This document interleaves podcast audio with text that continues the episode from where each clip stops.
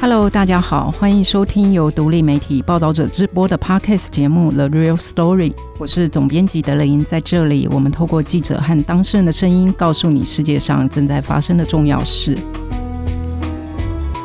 除了猫狗之外，过去几年呢，有一种动物突然窜起，得到大众的喜爱。你知道是什么动物吗？答案是水豚。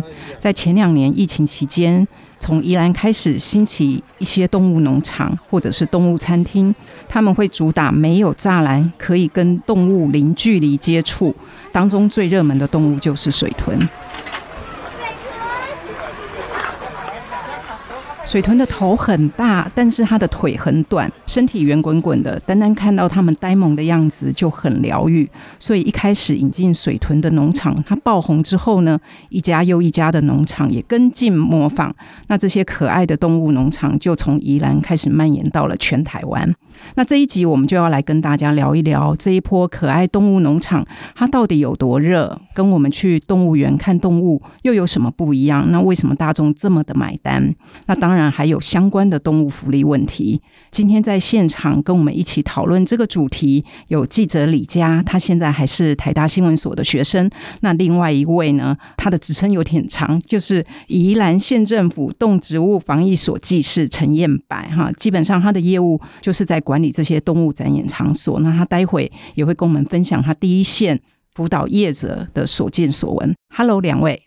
Hello，我是李佳，大家好，我现在是台大新闻研究所硕二的学生。嗯，Hello，大家好，我是宜安县动植物防疫所。我是公职兽医师啊，对，uh huh, uh huh. 对，展演的话是我的业务。OK，好。那前两天其实我们自己也针对我们报道者的读者做了一个简单的调查，然后我们就发现大概有百分之四十一的听众，大概有一百多位哈，表示他去过这一类的动物农场哈，就是我们刚才讲的水豚的这种动物农场。呃，我很好奇李佳当时为什么会开始做这个题目？是你之前自己也去过，对不对？没有，我其实没有、啊，你没有去过，那你为什么会做这个题目？题目才第一次去，嗯，我印象中好像就是小时候会被校外教学带去那种畜牧场，是有栅栏的，然后可以喂牛喂羊的那一种，嗯、好像最多的印象就只有这样，从来没有去过所谓零栅栏的，然后可以跟动物近距离互动的这种场所。嗯，但是我平常很喜欢看可爱动物影片，哦，很疗愈，就是我会转发，然后也会按赞，也会分享给朋友，嗯、对，所以。这个题目的开始是在台大新闻研究所林兆珍老师的课程上。那我就回想起来，好像这两三年，其实我常常会就是滑到像这样的可爱动物影片，然后很多就是水豚，嗯嗯。那还有就是我也会看到朋友到这些动物农场去打卡，然后跟动物合照啦，这样子的动态会出现在我的网络世界里面。嗯，所以我就开始好奇说。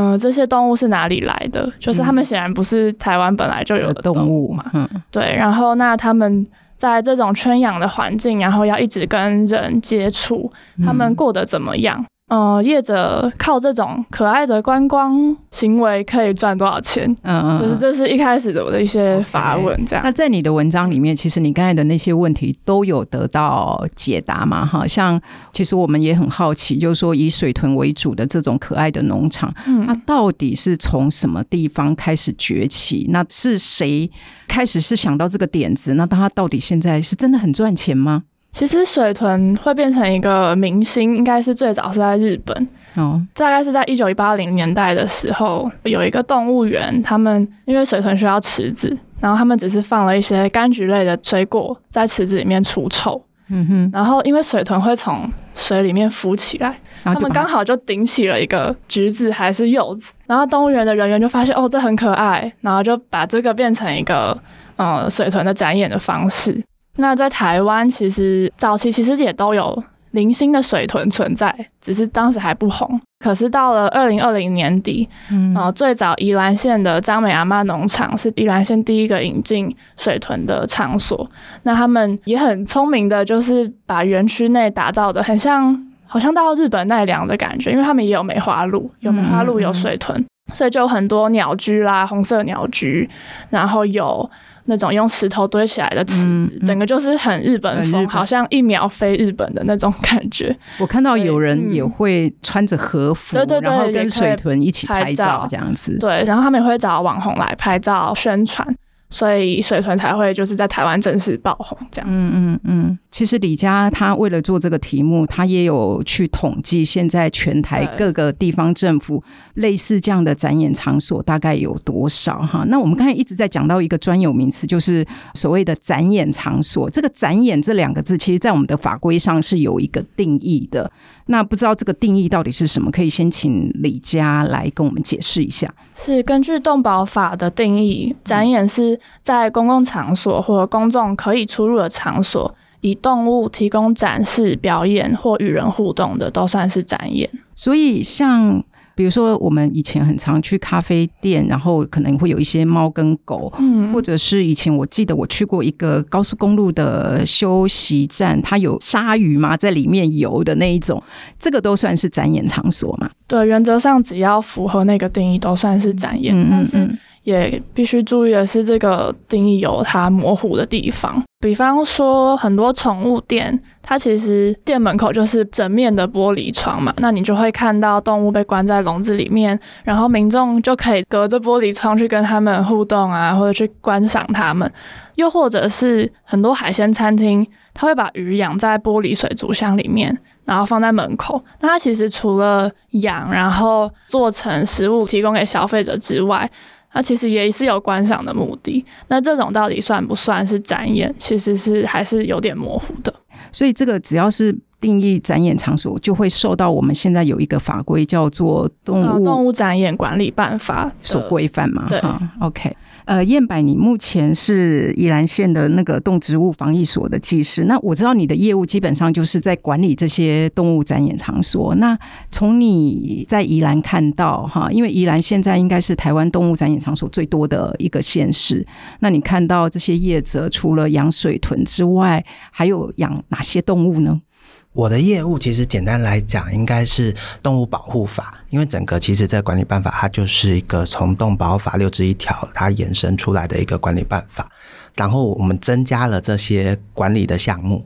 那动物别可能从我们原本常见的狗猫，慢慢的变成各种比较吸眼球的。动物一开始的话就是一些休闲农场，那休闲农场刚开始就是传统的家禽啊、家畜啊，就是一些山羊啊那些兔子。嗯、那后来从日本那边带过来奈良的那个鹿，嗯、然后慢慢的还有新闻啊媒体，它也带动了水豚。嗯、那目前的话，你说其他动物哈，我目前还有感觉有一些狐獴。可达鸭，以前还有草泥马。草泥马以前有一些北部啊和中南部也都有一些餐厅，他们会有那些草泥马，嗯、然后跟民众互动。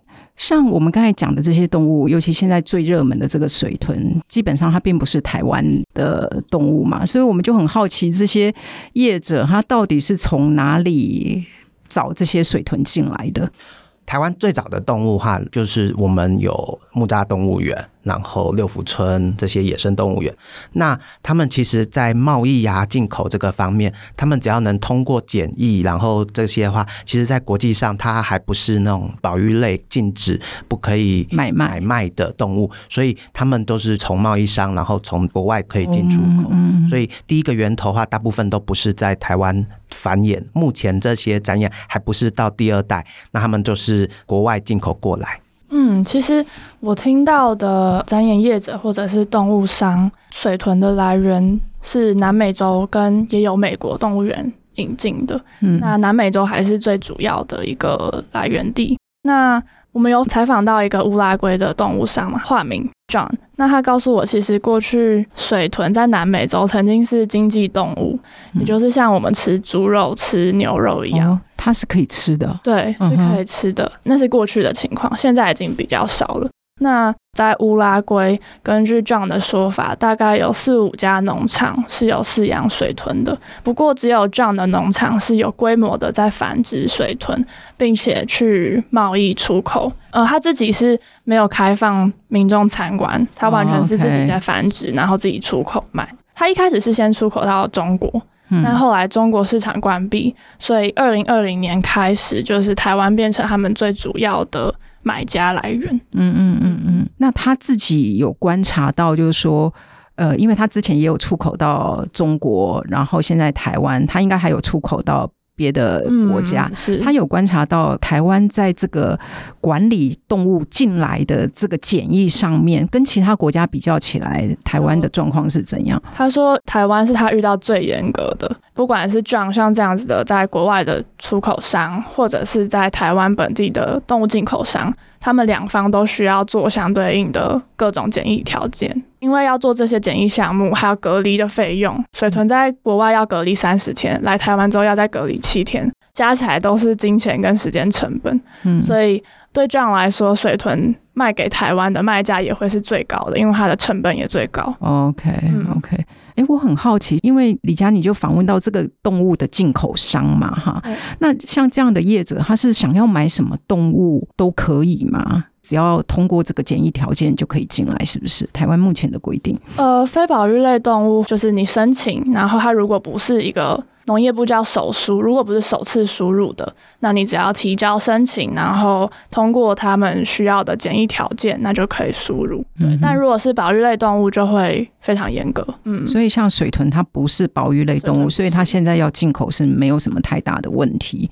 听起来，其实我们的法规架构就是分保育类跟非保育类。非保育类的话，只有在进口的时候，我们需要有一些检疫条件的符合。那你进来之后，你要怎么养？都没有人管，就没有。不会是可能你如果在展演场所，那就会有展演办法去去管理这样子。那我不知道是不是现在业者要取得这个展演办法的许可之后，才可以做这样子的生意。基本上是动保法，它六之一条，它是限制了展演这个行为，但是它限制这行为之后，它用一个公告跟办法去设定了各县市政府业者如何去申请动物展演业。那但是它还有另外一个是免经许可的动物展演类型条件方法或场所，就是展演它虽然写的很清楚，有展示表演与人互动，但是。譬如说，观赏鱼在多少水体内，就是养锦鲤，它是可以不用许可。那里面有一个比较常见的，就是免经许可的第四条：宠物与饲主或公众在公共场所或公众的出入的场所进行非营利性的互动。所以，譬如说，宠物餐厅，它其实就是呃，餐厅。主人他养的猫，他的生活空间就是在那个餐厅。虽然那个餐厅它是公众得以出入的场所，但是它的盈利行为不是靠猫咪去做互动，它主要的盈利行为是餐厅饮食的盈利行为。那它猫本来就自由自在的在那边互动，并不会特别去影响到猫的状况。所以在我们现场看完之后，这个宠物餐厅它是可以，但是我们的话，我们会要求看每一个动物别去看它是否有展示的这个概念。它呃有一点模糊，但是又很清晰。我觉得动物真的太多，动保法管所有有脊椎的动物，那。有脊椎的动物，它的每一个需要的动物福利又不一定相同，它的饲养环境也不一定相同。所以，譬如说，我简单来讲啊，你如果你养了一只狮子、老虎在餐厅里，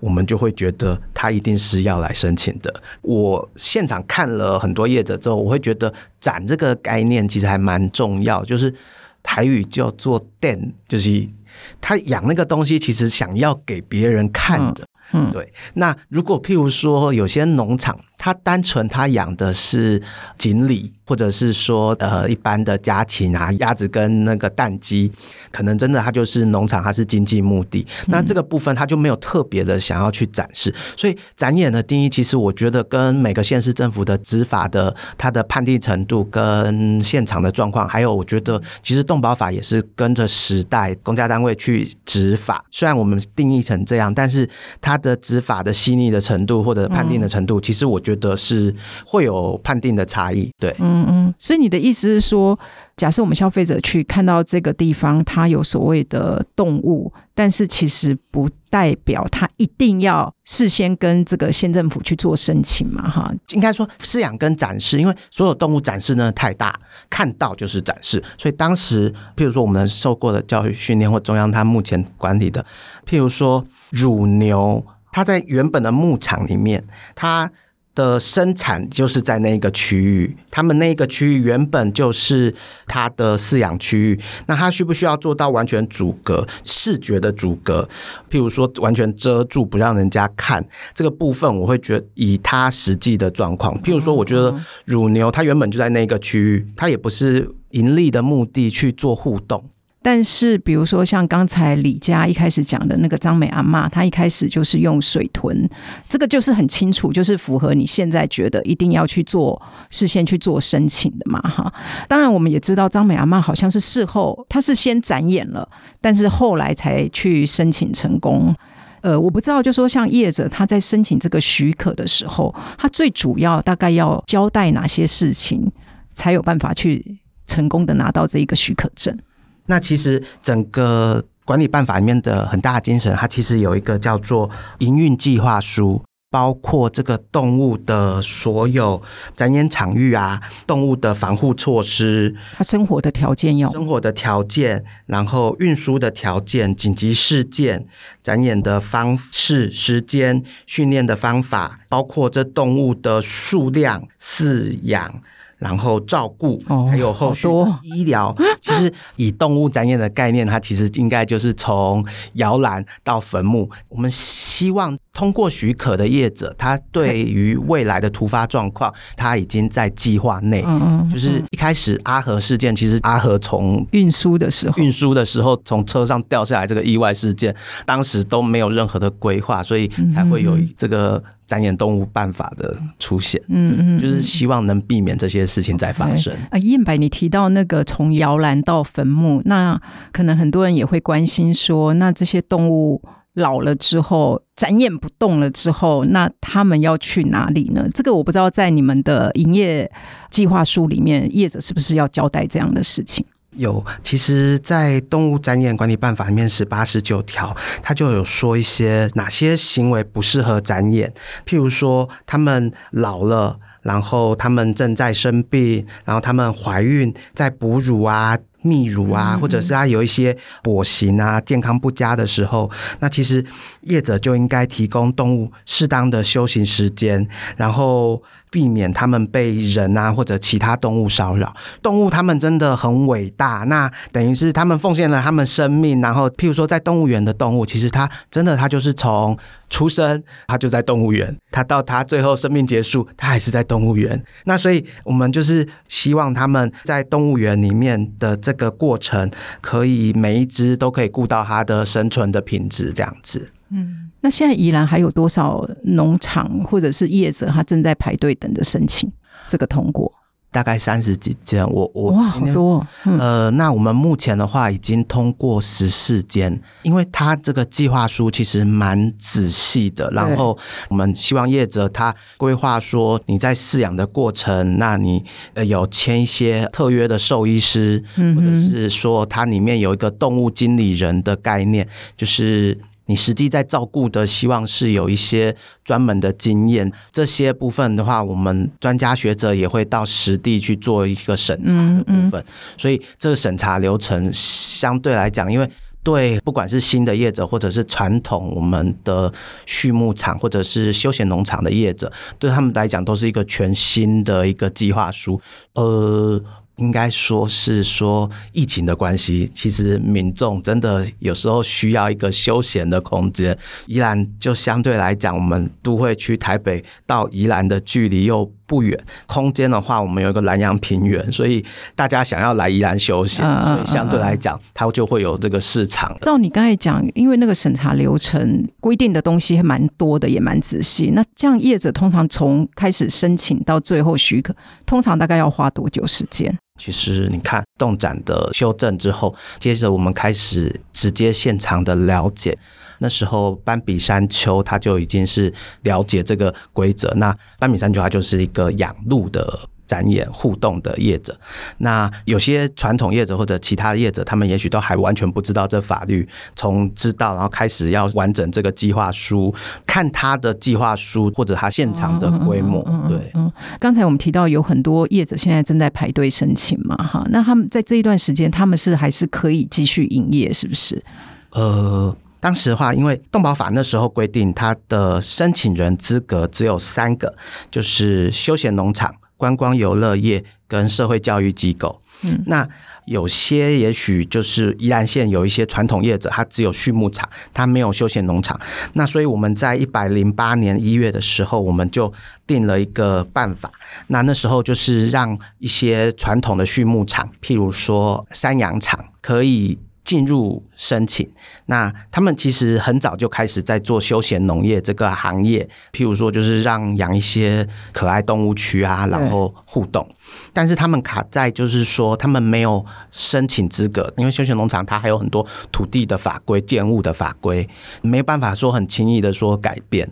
所以当时我们就是优先就是以动物。的福利确定他现场饲养状况有没有有没有什么状况是，所以我们当时就是逐一的业者全部访视，那访视之后我们就把它照册列管，然后放宽一个公告一个申请资格，然后让他们可以来申请。那在申请的过程中，同时辅导他们可以完整符合这个计划。了解，所以听起来就是说，呃，基本上是比较柔性啊，就是说。我们还是让他可以继续做，但是地方政府这边会有人去定期访视，然后另外一方面辅导他们赶快去申请这个对，因为其实这个市场是有需要，而且办法其实他利益也是良善的啦，就是他希望提升整个所有展演动物，以前可能叫农场动物或什么的，希望这些动物的动物福利可以上升。哎，那李佳，我很好奇，因为你做这个采访，你一定去过。比如说张美阿嬷，然后斑比山丘这些，以你自己在看，你觉得那里的动物它被对待的状况是怎么样？呃，我原原先以为可能会有一些对动物比较不友善的情况，但是目前看到像这些已经有取得许可的场所，其实他们会尽量管控入场的人数啦，嗯，嗯，或者是嗯有比较不舒服的动物，它可能会让它在宿舍里面休息。那当然还是有游客很多的时候，也会看到可能一只动物它同时要应付好多好多人好多人类，就是大家就是一直伸手要喂它那个牧草，然后很想要吸引它过来拍照，也是会有这样的情况。嗯嗯嗯。听到这样，我就觉得，那下次我们自己去观赏的时候，如果发现同样的状况，就是一只动物要应付这么多人的时候，我们可能要自己要有一点节制，先让开一下。对，那呃，燕柏，刚才我们一直有在讨论那个业者申请的问题哦。我现在就很好奇，他们在申请的时候最难最难通过的，或者说就是要磨很久的那个点，到底会在哪里？第一个是观念。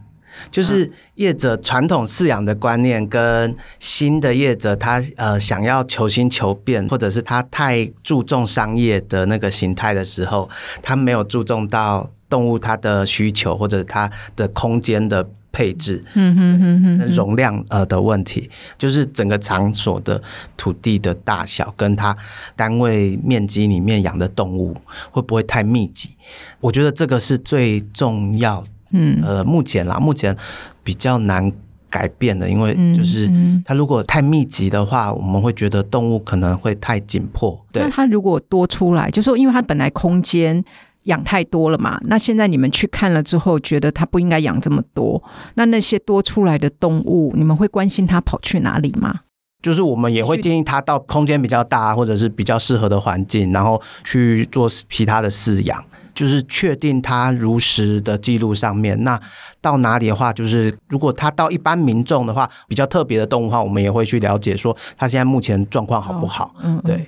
呃，访谈到有发现，像宜兰的斑比山丘这一家场所，他们的两只水豚就是别的农场移出来的。那移出的原因有可能是动物繁殖过剩，或者是动物被欺负，适应不良。它在群体里面没有办法适应进去，所以它可能一直受伤什么的，所以它就会被转送来斑比山丘。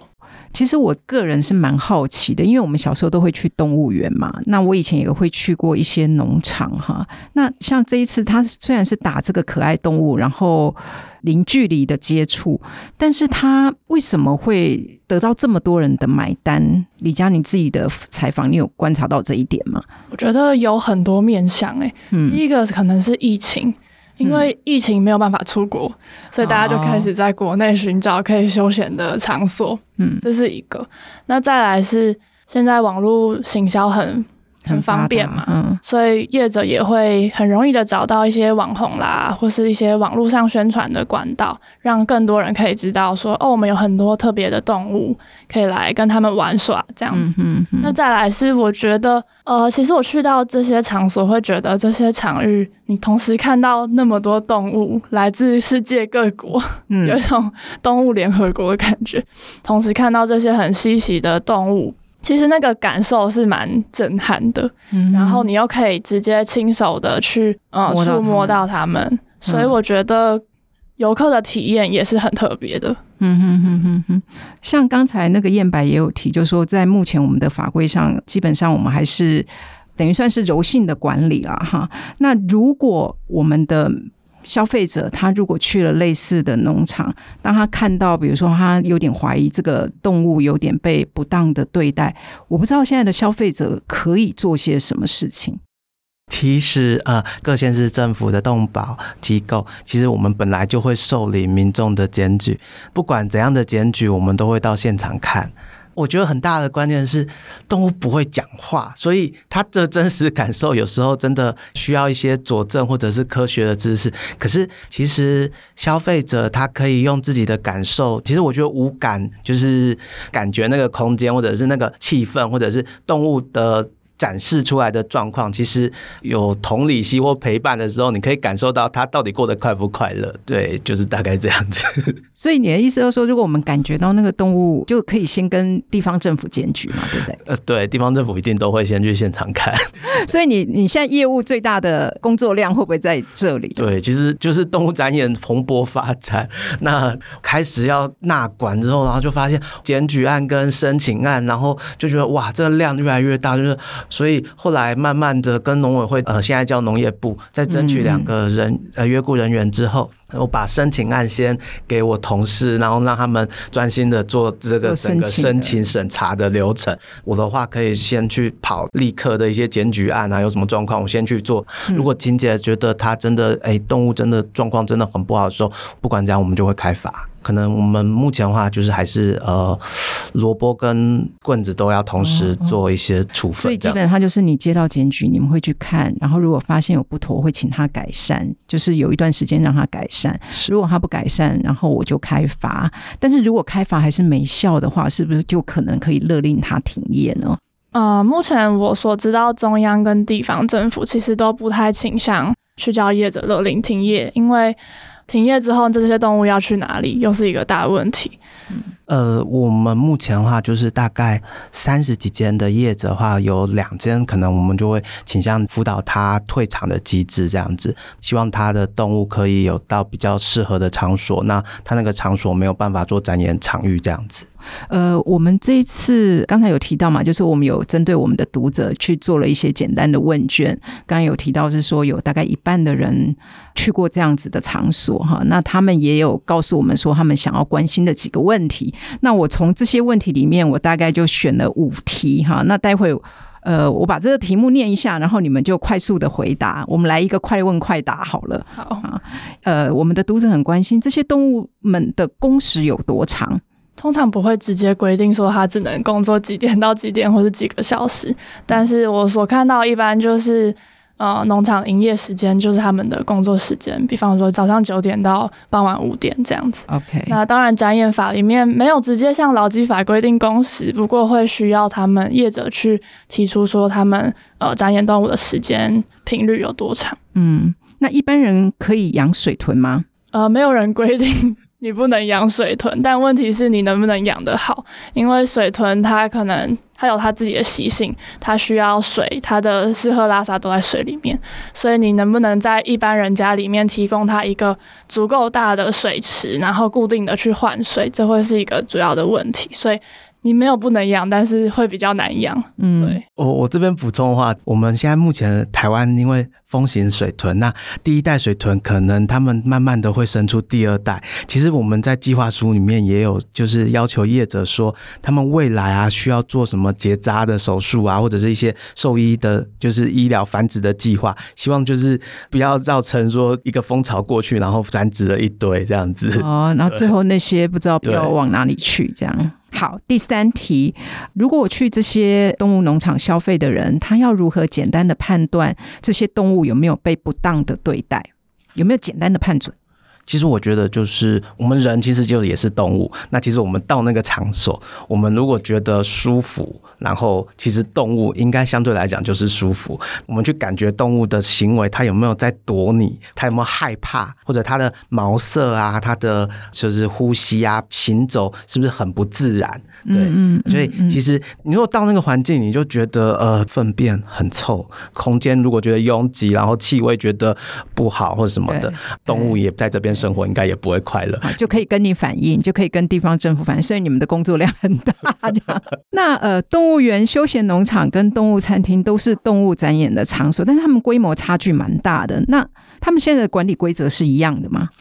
对，目前的话就是台湾没有一个专门的动物园法，目前的话就是动保法里面设定了一个动物展演管理办法。那所以展演的规则其实目前是一样的。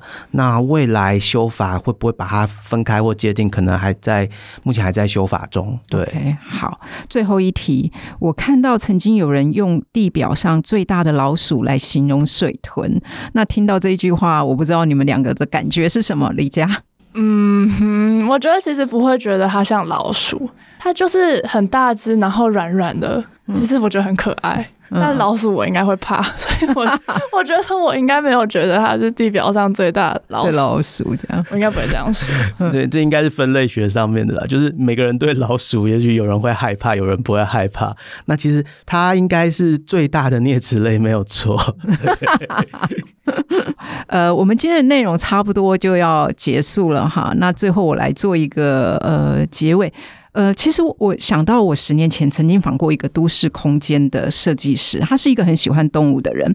然后他那时候就告诉我说：“哎，我觉得人跟动物的关系为什么这么这么的没有想象力？”哈，他讲的意思是说：“哎，现在我们跟动物就只有猫跟狗，所以他就很期待说，呃，未来的一个都市，假设我们去一个公园，除了有人。”带着猫跟狗出来之外，能不能看到有人牵着羊出来，或者是有人骑着马出来，然后或者是有人牵着鹿出来？哈，他希望人跟动物的这个想象可以再更多一点。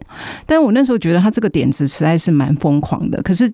最近这样子可爱动物潮出来之后，我觉得好像是越来越有这个想象力。只是说那时候我那个都市空间设计师他并没有想到动物福利的问题啊哈。不过今天这样听下来，就是有关动物福利，其实我觉得我们还是受限于这个执法的人力的问题。所以，在这个展演的商机这么的蓬勃的时候，我觉得我们如果同时要让动物福利好的话，很大的程度还是要依赖消费者本身哈。那消费者可以透过，比如说，如果你觉得这个农场呃没有管理得很好，那你可以选择不去，或者是公告周知，要不然就是你跟地方政府去做检举。以上就是我们今天的节目内容。那如果你喜欢这一集的节目，或节目对你有帮助的话呢，除了分享给更多人知道，你也可以在报道者的官网捐款支持我们。谢谢你的收听，我们下次再见，拜拜，拜拜。拜拜。